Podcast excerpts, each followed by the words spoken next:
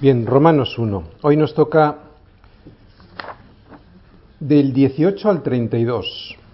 ¿Mm? Romanos 1, del 18 al 32.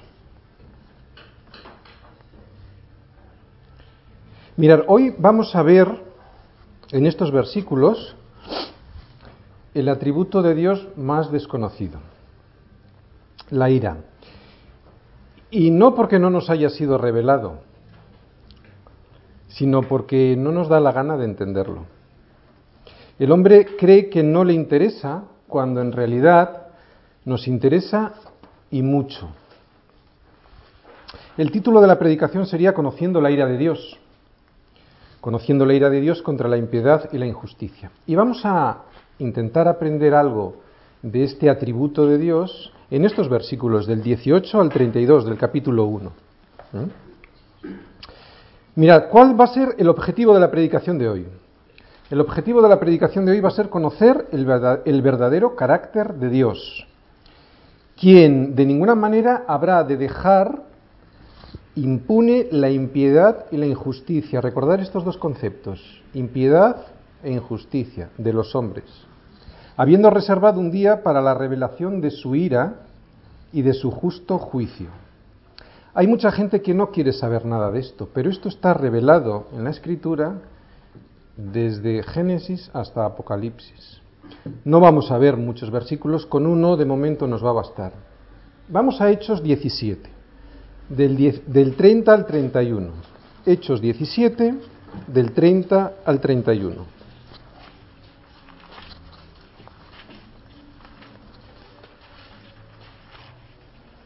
Dice, pero Dios, habiendo pasado por alto los tiempos de esta ignorancia, ahora manda a todos los hombres en todo lugar que se arrepientan, por cuanto ha establecido un día, fijar, fijaros, por cuanto ha establecido un día en el cual juzgará al mundo con justicia por aquel varón a quien designó, dando fe a todos con haberle levantado de los muertos. Aquí Pablo en Atenas nos está diciendo que Dios ha reservado un día para que esa ira sea revelada y su justo juicio sea descubierto. El bosquejo de la predicación de Dios va a ser el siguiente. Dios es un Dios santo y justo. Tanto su santidad como su justicia se ponen de manifiesto al tratar con el hombre pecador. Si Dios ignorase el pecado, no sería un Dios santo. Si Dios no juzgase el pecado, no sería un Dios justo. En su gracia infinita Dios ha provisto del único sacrificio aceptable y suficiente, fijaros, el único aceptable y suficiente para que el pecador pueda escapar de la condenación que resulta del pecado. Todos sabemos cuál es, ese cuál es ese sacrificio aceptable y suficiente, ¿no? Acabamos de conmemorar ahora mismo, eh, recordando la muerte del Señor. Pues es ese, la muerte de nuestro Señor como sacrificio aceptable y suficiente. Dios es justo al manifestar su ira contra los hombres. Eso lo vamos a ver ahora mismo en estos versículos del 18 al 32. Primero, ¿por qué? Porque rechazaron la revelación que Dios les dio. Y eso lo vamos a ver en los primeros versículos. Si queréis ponéis una llave en esos versículos, en los versículos del 18 al 25. ¿eh? Porque rechazaron la revelación que Dios les dio. Y segundo, porque se han corrompido moral y espiritualmente. Es justo Dios al manifestar su ira contra los hombres por estos dos motivos. Primero, porque rechazaron la revelación que Dios les dio, del 18 al 25, eso es lo que vamos a estudiar. Y segundo, porque se han corrompido moral y espiritualmente, del 26 al 32. Muy bien, empezamos por el 18, para ver si esto que digo yo es cierto o no. Vamos a ir viéndolo, como es costumbre en semilla de mostaza, versículo a versículo. Versículo 18, porque la ira de Dios se revela desde el cielo contra toda impiedad e injusticia de los hombres que detienen con injusticia la verdad. Fijaros, empieza diciendo porque la ira de Dios se revela. La ira de Dios se revela. La palabra porque, con la que empieza el versículo 18, liga perfectamente la idea del versículo anterior y nos permite ver los dos lados de la misma moneda. Vamos al versículo anterior, el 17, dice, porque el Evangelio, en el Evangelio la justicia de Dios se revela por fe y para fe, como está escrito, mas el justo por la fe vivirá. Así como la justicia de Dios es revelada por la fe, la ira de Dios también se revela desde el cielo. Y aunque los dos, tanto la justicia como la ira, tienen su origen en Dios, tienen un propósito diferente. La primera, su justicia, brota de su amor. ¿Cómo vemos que brota de su amor? Porque entregó a su Hijo, a su Hijo Jesucristo en una cruz para pagar el precio de nuestros pecados, para vestirnos con su justicia, con la justicia no de un hombre cualquiera, sino nada menos que con la justicia de Dios mismo. Su justicia, pues, es suficiente. El versículo 17 que estamos viendo, que su justicia se revela, ha sido revelada, lo sabemos. Pero atención, y es lo que vamos a ver hoy. También, y esto viene en el 18, su ira también se revela. ¿Vale? Vamos a ver cómo se revela. Decíamos que la primera brota de su amor, la segunda brota de su indignación permanente, que no puede dejar impune la impiedad ni la injusticia y que no está dispuesto a tolerar el pecado. La ira de Dios, mirad, no confundir la ira de Dios con la ira del hombre, no tiene nada que ver, ¿vale? La ira de Dios no es un arrebato violento ni un cambio súbito en su estado de ánimo, ya que Dios es inmutable, no cambia. La ira de Dios es parte de su carácter. Por un lado, Dios es amor, pero por el otro lado, Dios es ira. Hay gente que no, que no tiene problema en explicar el amor de Dios, pero al llegar a la ira, mira hacia el otro lado. Cuando la escritura nos enseña que la justicia, la ira y el juicio son atributos divinos tanto como el amor, la misericordia y la gracia. Ira. El vocablo ira apunta a un sentimiento de profundo disgusto y no tiene nada que ver con el enojo humano. El enojo humano está siempre manchado y distorsionado por el pecado. La ira de Dios es completamente justa siempre. Además de necio, es no bíblico tratar de medir a Dios con los estándares nuestros, con los estándares humanos, y no acatar la idea de su ira simplemente porque el enojo humano siempre se envilece con el pecado.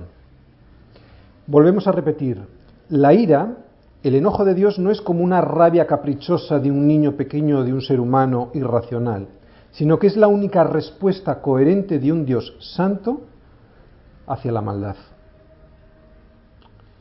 El amor de Dios revela su justicia a los hombres. Versículo 17. La ira de Dios, en cambio, es aquello que habrá de castigar toda justicia humana. Y es lo que vamos a ver ahora.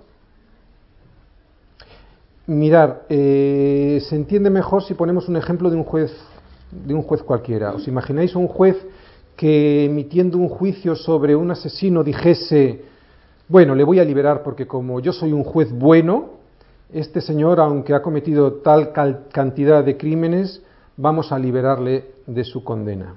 ¿Qué dirían los familiares? Usted no es ni juez, ni siquiera un mal juez. No pases por alto su ira.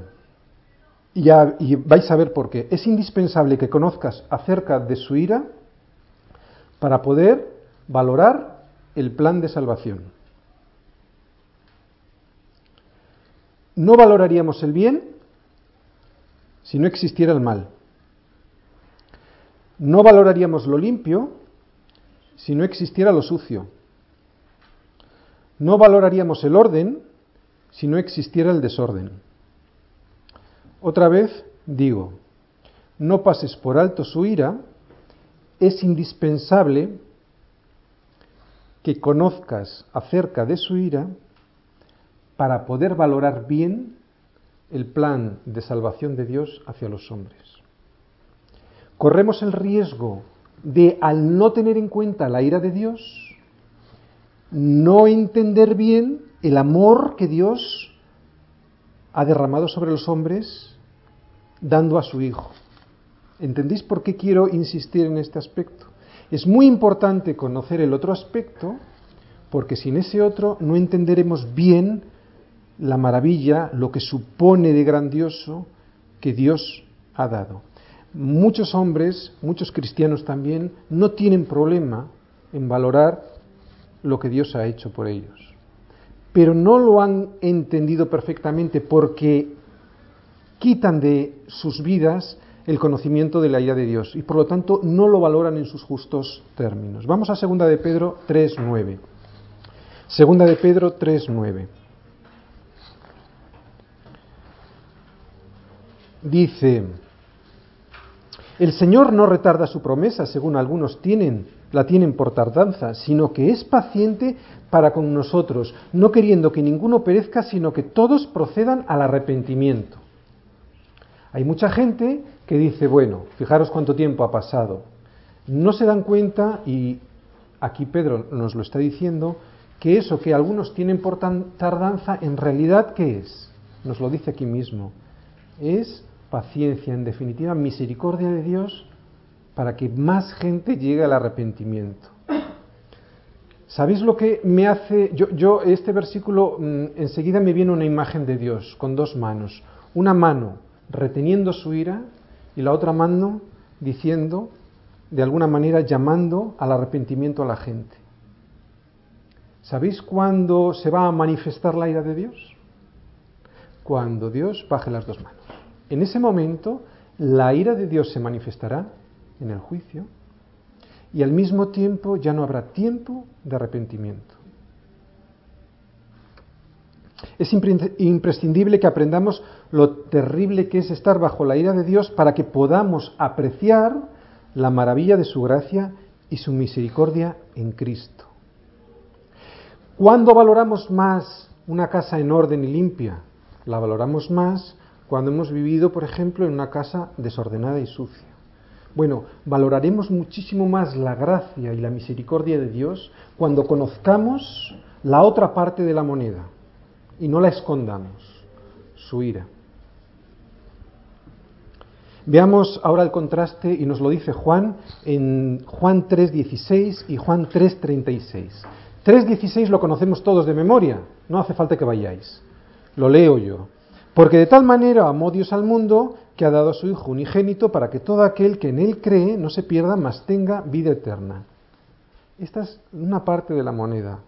Vamos a la otra, al 36. Juan 3, 36. Buscadlo.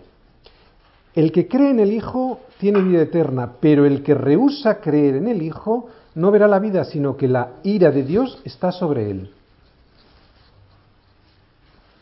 Decíamos que la ira apunta a un sentimiento de profundo disgusto. El pecado ha ofendido la santidad y la justicia de Dios. Ira no es castigo, sino sentimiento personal. El único refugio que nosotros tenemos contra la ira de Dios, ¿cuál es? La persona de Cristo. Lo acabamos de ver aquí en Juan 3, 36. El único refugio contra la ira de Dios es la persona de Cristo. La ira de Dios está siendo revelada de continuo y se hace manifiesta todo el tiempo. Y vamos a ver algunos ejemplos. Primero, la sentencia de muerte sobre Adán y Eva y toda su descendencia. Fijaros, incluso hasta la tierra fue maldecida como consecuencia de ello. Otro ejemplo, el diluvio. Solo se salvaron ocho personas. El hundimiento del ejército de Faraón maldición de la ley sobre toda transgresión. Y fijaros, el ejemplo máximo es la que derramó sobre su propio Hijo en la cruz del Calvario. Mucha gente, y alguna vez lo hemos comentado, piensa que de alguna manera Dios va a ser bueno y bueno, va a perdonarnos a todos, hayamos cometido lo que hayamos cometido. Nada más lejos de la realidad.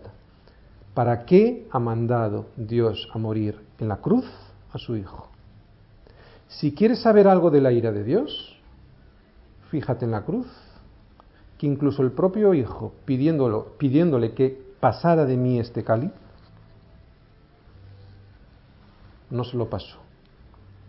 Cuando Jesús tomó sobre sí el pecado del mundo, soportó toda la fuerza de la ira que a Dios le provoca el pecado. ¿Quieres conocer la ira de Dios? Fíjate en ese momento y te das cuenta de lo que significa para Dios el pecado. No es una banalidad, no significa una cosa que Dios va a perdonar así como así.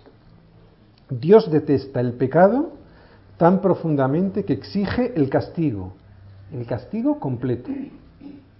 Y volvemos a decirlo, lo vemos en la propia muerte expiatoria del Señor.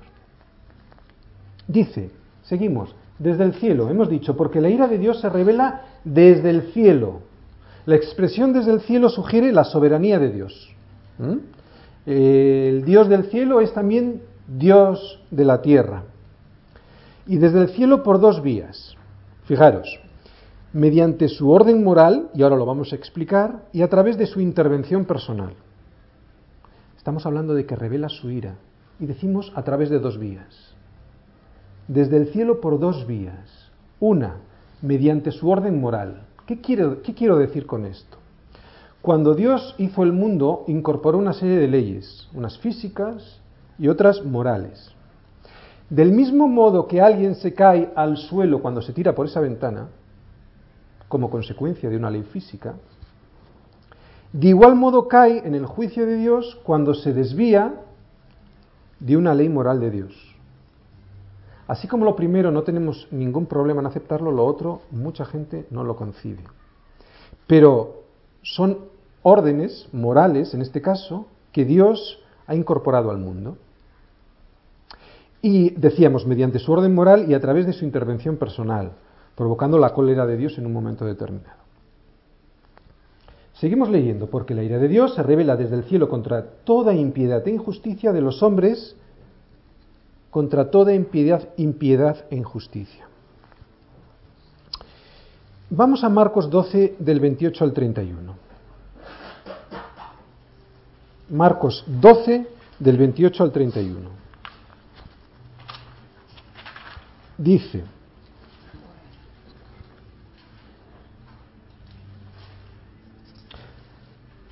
Acercándose uno de los escribas que los había oído disputar y sabía que les había respondido bien, le preguntó, ¿cuál es el primer mandamiento de todos?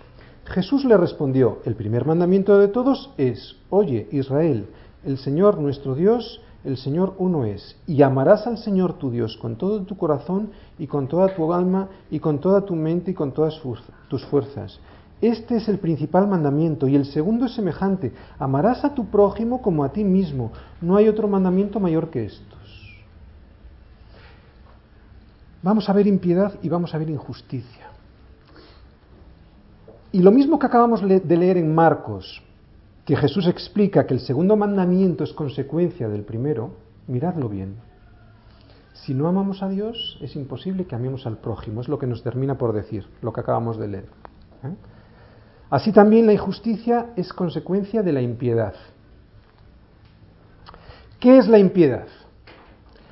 Recordad, impiedad, la falta de respeto, la irreverencia ante Dios. ¿Qué es la injusticia? La falta de respeto hacia los hombres. Por eso el orden es correcto, el que acabamos de leer aquí. Fijaros lo que dice, contra toda impiedad e injusticia. ¿Por qué digo que este orden es el correcto? Porque la una conduce a la otra. La impiedad conduce a la injusticia. Es inevitable que la impiedad dé como resultado la injusticia. Si la relación del hombre con Dios está equivocada, su relación con los semejantes también será incorrecta. La enemistad de Dios con sus, perdón, la enemistad del hombre con sus semejantes se origina en el hecho de estar enemistado con Dios. Seguimos, que detienen con injusticia la verdad. Cuando el ser humano da la espalda a Dios, el resultado es vivir en el error y en las tinieblas. ¿Mm? Al rechazar la verdad, el hombre, la verdad tanto escrita, que es la escritura, la Biblia, como la encarnada, que es Jesucristo, el hombre permanece en tinieblas, permanece en condenación. Sin embargo, por muy escasa que sea la luz espiritual que uno tiene, Dios garantiza que cualquier persona que a él, que a él clame puede encontrarle. En Jeremías 29:13, no hace falta que vayáis, dice, y me buscaréis y me hallaréis. Y me buscaréis y me hallaréis, porque me buscaréis de todo vuestro corazón. Vamos al versículo 19. Mirad, hemos hablado de injusticia y de impiedad. Decíamos que la impiedad traía como consecuencia la injusticia. En estos versículos que siguen, del 19 al 23, vamos a ver las características de la impiedad. ¿Recordáis lo que era impiedad? Decíamos, impiedad es aquello, aquella falta de respeto, aquella irreverencia hacia Dios. Bueno, pues ahora vamos a ver sus características en estos versículos del 19 al 23. Empezamos por el 19. Porque lo que de Dios se conoce, se conoce les es manifiesto, por Dios, pues Dios se lo manifestó. Dice, porque lo que de Dios se conoce les es manifiesto. Sugiere este versículo, esta parte del versículo, que Dios creó al hombre y lo capacitó para que conociera lo que Dios le revelaba. ¿De acuerdo? Dios ha creado al hombre con la capacidad suficiente para conocerle. Sigue diciendo, pues Dios se lo manifestó. Es enfático. Aquí Pablo no se anda con mindangas. Dice, pues Dios se lo manifestó. Dios no nos ha dejado en ignorancia. No que el hombre descubra a Dios, sino que es Dios quien se ha dado a conocer. Versículo 20. Porque las cosas invisibles de Él, su eterno poder y deidad, se hacen claramente visibles desde la creación del mundo, siendo entendidas por medio de las cosas hechas, de modo que no tienen excusa. Dios se ha dado a conocer y continúa haciéndolo por medio de su revelación general en la naturaleza, en la historia, en la conciencia humanas y por su revelación específica, que sería la escritura. ¿De acuerdo? Tenemos pues dos tipos de revelación, una general, que es la que está hablando ahora Pablo, y otra la de la escritura. En estos versículos pone un énfasis especial en la naturaleza, en la creación. Es parte esta creación de la revelación de Dios, de la revelación general. En estos versículos el apóstol Pablo habla de la revelación sobrenatural de Dios al hombre, a fin de que éste pueda reconocerle. De dos maneras. Por su poder de creación, Dios tiene poder, Fijaros ahí en el, en el 20 hemos dicho su eterno poder, por lo tanto, a través de su poder de creación y deidad, dice, en su deidad, en su deidad manifestada a través del propósito y el orden de todas las cosas creadas. Y lo voy a explicar esto de la deidad. Fijaros, atender, Aitor. Dios no es una fuerza. Dios no es una fuerza. ¿Qué es Dios? Una persona. Es una persona que establece leyes naturales y les da mantenimiento, sustentando todas las cosas. ¿Para qué? Para su propósito. Si fuera una fuerza, como muchos dicen, no habría un propósito. Como es una persona, tiene un propósito sustenta todas las cosas para su propósito, con la palabra de su poder, dejando una huella de su personalidad en todas las cosas creadas, en la creación visible, a fin de dejar un testimonio incuestionable de su existencia. ¿Qué es lo que pasa? Que el pecado, y ahora vamos a ver una cantidad de, características de esta impiedad, hace que el hombre le dé la espalda a Dios. Y esto que a nosotros nos parece tan evidente, el poder de su creación, no lo ven y lo justifican. ¿Cómo entendemos o cómo ha dejado ese testimonio de su existencia, de su creación? Por dos perdón, de la existencia de su, de su propósito, por dos vías. A través de su creación y el hombre ha sido dotado con una capacidad para entender, para comprender de manera inteligente la revelación que Dios ha dado de sí mismo. Por eso Pablo dice al final, y no tienen excusa. Porque el testimonio de Dios en la naturaleza es tan claro que no se puede ignorar. Su condenación está basada, la condenación de algunas personas está basada no en su rechazo a Cristo, de quien no han oído hablar a veces, sino en su pecado contra la luz que poseen. ¿De acuerdo? Mirar, estos versículos muy probablemente estén Mm, no dirigidos, sino eh, eh, intentan explicar la situación de los gentiles, de aquellos que no conocían a Dios. Luego veremos, a partir de los siguientes versículos, cómo se dirige a los judíos. ¿vale? Ahora mismo está haciendo una explicación de aquellos que no conocen a Dios de una manera directa, pero no les justifica, les está diciendo que no tienen excusa. Por eso cuando hay veces que la gente no conoce a Cristo, no va a ser juzgada por ese conocimiento, sino por el que tienen. Y aquí Pablo nos lo dice claramente en el 20. Dicen, no tienen excusa, porque las cosas invisibles de Él, su eterno poder y deidad, son hechas visibles. Es como una expresión poética, lo invisible es hecho visible y no tienen excusa. Versículo 21, pues habiendo conocido a Dios, no le glorificaron como a Dios, ni le dieron gracias, sino que se envanecieron en sus razonamientos y su necio corazón fue entenebrecido. Lo primero que dice, pues habiendo conocido a Dios, cuando el conocimiento universal de Dios lleva a un hombre a decirle, qué grande eres Señor, te doy gracias, Dios permitirá que le conozcas personalmente. Esto lo tenemos que tener claro para que cuando hay veces que testificamos o que comentamos del Señor a algunas personas, lo que tienen que hacer, si no llegan al Señor, es decirles, clama al Señor, pídele que te conozca, pídele que te toque y te dará a conocer Él personalmente a través de su Hijo Jesucristo. Fijaros, con esto sabéis lo que estamos diciendo, que Dios no condena la imposibilidad. Dios lo que condena es la indisposición. No sorprende, pues, que incluso los paganos manifiesten cierto conocimiento de Dios. decíamos en este 20, pues habiendo conocido a Dios, ahora no le glorificaron como a Dios.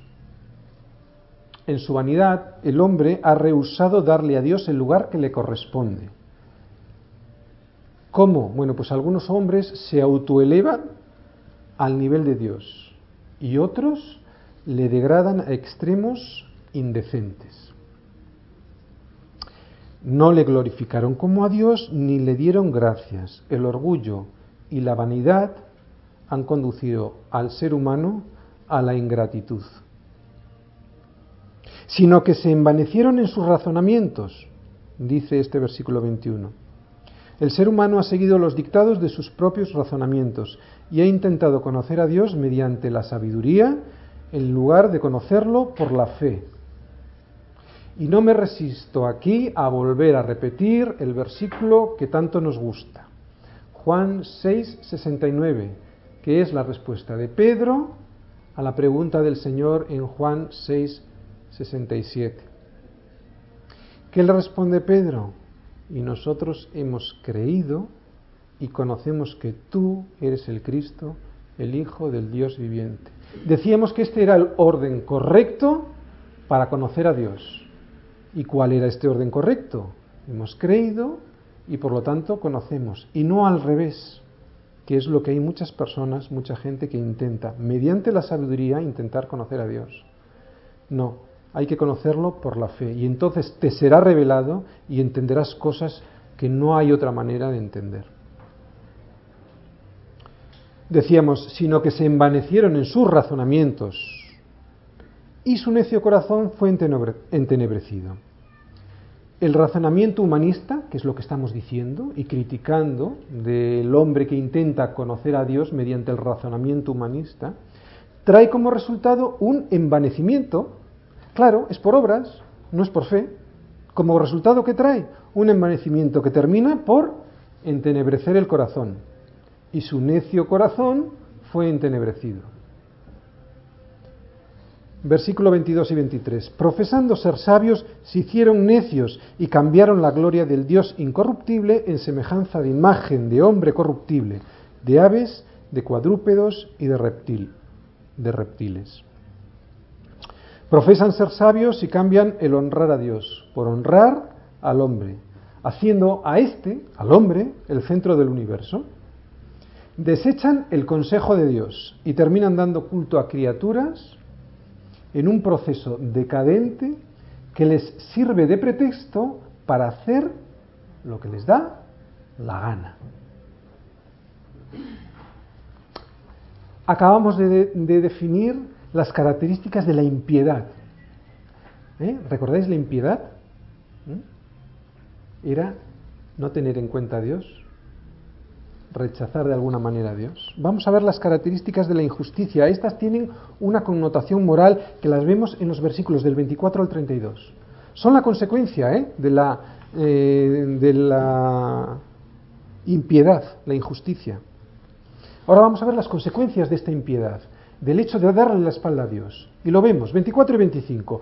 Por lo cual, ya viene el resultado, por lo cual también Dios los entregó a la inmundicia en las, concupiscencias de sus corazones, de modo que deshonraron entre sí sus propios cuerpos, ya que cambiaron la verdad del Dios por la mentira, honrando y dando culto a las criaturas antes que al Creador, el cual es bendito por los siglos. Dios los entregó, dice el 24. ¿Esto qué significa? Esto significa que por la obstinación del hombre, cuya inclinación es de continuo hacer el mal, llega un momento en el que Dios deja de estorbarles, deja de detenerles. ¿Cómo estorba Dios y detiene Dios estas injusticias? Mediante su misericordia. Pero llega un momento que Dios deja de estorbar deja de detenerles a través de qué? De su conciencia y los entrega a sus propias pasiones. Retira su misericordia, retira su mano y deja que te vayas de bruces al suelo. Eso es lo que quiere decir eso que acabamos de, de leer. Dios los entregó a la inmundicia, concupiscencia, deshonra de los cuerpos, cambiar la verdad de Dios por la mentira, etc. Estas pasiones proceden del corazón engañoso del hombre. Vamos a Mateo, Mateo 15. Mateo 15 del 19 al 20.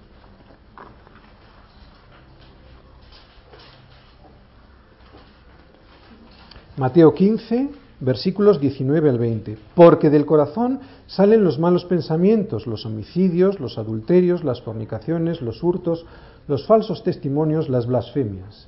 Estas cosas son las que contaminan al hombre, pero el comer con las manos sin lavar no contamina al hombre. Cuando el hombre le da la espalda a su identidad conforme a la imagen de Dios, la pérdida de esta, la pérdida de esta imagen, llevará siempre a deshonrar su propio cuerpo. Cuando el hombre toma su identidad de las criaturas, cauteriza su conciencia y termina viviendo por instintos, como los animales. Es a esto a lo que se refiere el versículo 25, cuando dice, cambiaron la verdad de Dios por la mentira. Cuando cambias la verdad de Dios, que es la imagen que Él tiene para ti, por la imagen que tú crees que tienes, terminas por cauterizar tu conciencia y terminas por vivir por instintos. Y esto todos lo hemos experimentado. Seguimos. El cual sea bendito por los siglos. Amén. Esto no es una expresión religiosa acostumbrada de Pablo, sino que es una frase donde busca separar la gloria eterna del Creador de la gloria temporal de las criaturas. Vamos a los versículos 26 y 27. Por esto Dios los entregó a pasiones vergonzosas, pues aún sus mujeres cambiaron el uso natural por el que es contra naturaleza. Y de igual modo también los hombres, dejando el uso natural de la mujer, se encendieron en su lascivia unos con otros, cometiendo hechos vergonzosos, hombres con hombres, y recibiendo en sí mismos la retribución debida a su extravío. Mirad, es verdad que las personas, todas las personas, nacemos en pecado. Salmo 51, 5 dice, heme aquí, en maldad he sido formado y en pecado me concibió mi madre. Eso es cierto, pero ninguna persona nace siendo homosexual de la misma manera que nadie nace siendo ladrón o asesino. La persona se convierte en ladrón, asesino, adúltero, homosexual lo hace por decisión propia, como resultado de hacer caso omiso a la conciencia puesta por Dios en cada ser humano, la cual nos da testimonio, esta conciencia, del uso natural que Dios ha puesto en nosotros, que es contra el que es de naturaleza. La Biblia es muy clara cuando dice que los que la recibirán, esta retribución debida al extravío, serán los que las practican. Gálatas 6:7. No os engañéis, Dios no puede ser burlado, pues todo lo que el hombre sembrare, eso también segará. Nos engañamos, pero la Biblia es muy clara. Versículo 28. Y como ellos no aprobaron tener en cuenta a Dios, Dios los entregó a una mente reprobada para hacer cosas que no convienen. Cuando el hombre desaprueba a Dios, se reprueba a sí mismo. 29, 30 y 31 y 32 también. Estando atestados de toda injusticia, fornicación, perversidad, avaricia, maldad, llenos de envidia, homicidios, contiendas, engaños y malignidades, murmuradores, detractores, aborrecedores de Dios, injuriosos, soberbios, altivos, inventores de males, desobedientes a los padres, necios, desleales, sin afecto natural, implacables, sin misericordia, quienes, habiendo entendido el juicio de Dios, que los que practican tales cosas son dignos de muerte, no solo las hacen, sino que también se complacen con los que, con los que las practican. Fijaros, después de esta larga lista de frutos del pecado, Pablo nos dice que todas las personas, aun las que nunca han sido expuestas a la revelación de la palabra de Dios, tienen un conocimiento intuitivo de la existencia de Dios. No sólo de la existencia de Dios, sino de sus estándares morales, de sus estándares básicos de justicia, de donde se han derivado, si os dais cuenta, las leyes de los pueblos. Y termina diciendo que tratar de justificar el propio pecado personal es muy malo, pero aprobarlo y alentar a otros, esto es lo que acabamos de leer, ¿eh? aprobarlo y alentar a otros a practicarlo es mucho peor. ¿Y sabéis lo que estamos viviendo en nuestra sociedad actualmente? Hace años eh, eh, la gente eh, inconversa, en impiedad y por lo tanto en injusticia con respecto al estándar de Dios, intentaba justificar el propio pecado, su propio pecado, pero jamás intentaban justificar y alentar al pecado de los demás. ¿Os dais cuenta? Pero ahora estamos en una situación muchísimo peor. No solo nos justificamos eh, y tratamos eso de justificar nuestro propio pecado, sino que encima justificamos el de enfrente y le alentamos a que siga. Eso, acabamos de leerlo, todavía es mucho peor. Conclusión, la triste verdad de lo que acabamos de leer es que toda la humanidad está perdida en las tinieblas del pecado. No hay excepción. El hombre es esclavo del pecado y solo Dios puede liberarlo de esa esclavitud. Dios, lo acabamos de ver, es justo en condenar la maldad y el pecado. Es justo cuando pronuncia su sentencia contra el pecador. Por lo tanto, el hombre es culpable de haber rechazado la revelación que Dios le dio, que Dios le dio. Pero, y esto es lo maravilloso y lo que nosotros tenemos por eh, satisfacción personal, que Dios nos tocó, ¿no? Pero Dios en su misericordia ha provisto el Evangelio. ¿Qué Evangelio es ese? El Evangelio de la gracia. Todo aquel que cree en Cristo y en su obra expiatoria es perdonado. Y aún más, perdonado y hecho heredero de la vida eterna. Esto es lo que significa el Evangelio. Y tenemos que entender que la ira de Dios está ahí para entender mejor la gracia de Dios.